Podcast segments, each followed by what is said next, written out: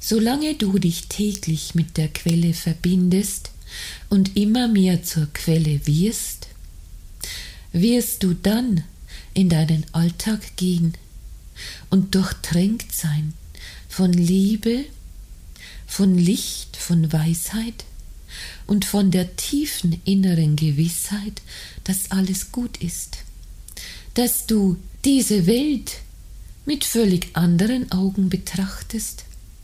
Und dann wird sich auch ein konkretes Gefühl des Mitgefühls in deinem Herzen einschleichen, wenn du andere Menschen betrachtest, die alles noch so wichtig nehmen, so tragisch nehmen, sich um die Kleinigkeiten und Unwichtigkeiten des Lebens so bemühen, wo du es doch jetzt besser weißt und immer besser wissen wirst, weil du in Anbindung an die göttliche Ebene einen erhabenen Blick auf das Leben werfen kannst. Und dann, mein Liebes, verweile in dieser Liebe und Weisheit und auch in dieser Angebundenheit, die bewirkt, dass du ständig geführt durchs Leben gehst, in dir spürst, was jetzt auf menschlicher Ebene zu tun wäre, das tue, aber oftmals wirst du auch spüren, ich lasse sein. Ich halte es aus. Auch Menschen, die zum Beispiel beratungsresistent sind, einfach in ihrem Leid zu belassen, ohne mitzuleiden, weil ich in der tiefen inneren Gewissheit verweilen kann, dass auch dieser Mensch, der jetzt noch leidet, jetzt noch blind ist, jetzt noch schläft, der einst aufwachen wird. Du wirst feststellen, dass das Wichtigste, was es für dich, für den Rest dieser Inkarnation zu tun gibt, diese innere Arbeit ist, immer durchlichteter, immer göttlicher, immer weiser zu werden und die Liebe zu personifizieren. Eine völlig andere Art der Liebe, als Menschen dies grundsätzlich verstehen. Liebe, die sein lassen kann. Liebe, die akzeptiert, die alles so stehen lassen kann, wie es ist, weil sie durchschaut, weil sie auch die Sinnhaftigkeit von Kriegen, Kummer, Tod, Leid, Verwüstung erkennen kann. Und all dies ist die höchste Ehre, der höchste Segen und die höchste Stufe, die ein menschliches Wesen erringen kann, aber es ist dann kaum mehr der Mensch in dir, der dies durchschaut, sondern die starke Präsenz der Göttlichkeit in dir, die mit anderen Augen auf all das blickt, was sich im Außen abspielt, und ständig durchschaut, dass es nicht real ist, wie bei einem Computerspieler, der ja auch weiß, ich bin der Spieler.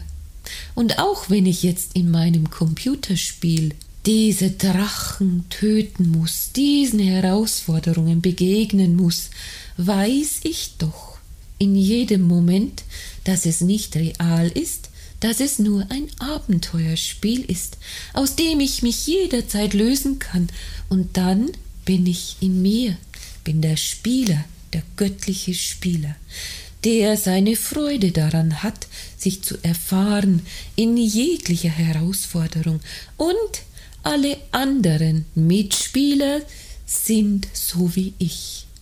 Mehr oder weniger lange auf ihrem Weg, mehr oder weniger entwickelt, so wie es auch in jedem Computerspiel verschiedene Levels gibt, wo die Krieger und Kämpfer mit besonderen Fähigkeiten ausgestattet sind, weil sie schon so vieles bewältigt haben, so ist es auch im menschlichen Dasein, mein Liebes.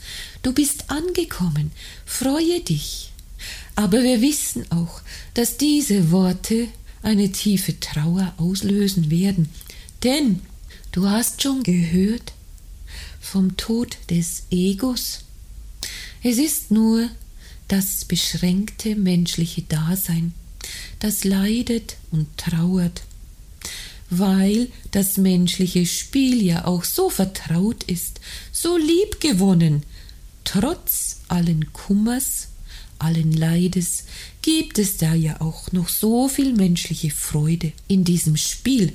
Aber wir sagen dir, mein Liebes, durch die verstärkte Identifikation mit deiner Seele, mit deinem unsterblichen Selbst, mit deinem göttlichen Selbst, heißt das ja nicht, dass du jetzt unmenschlich wirst. Nein, gönne dir alle menschlichen Genüsse und Freuden nach wie vor, aber identifiziere dich nicht mehr mit deinem Körper und deiner Persönlichkeit.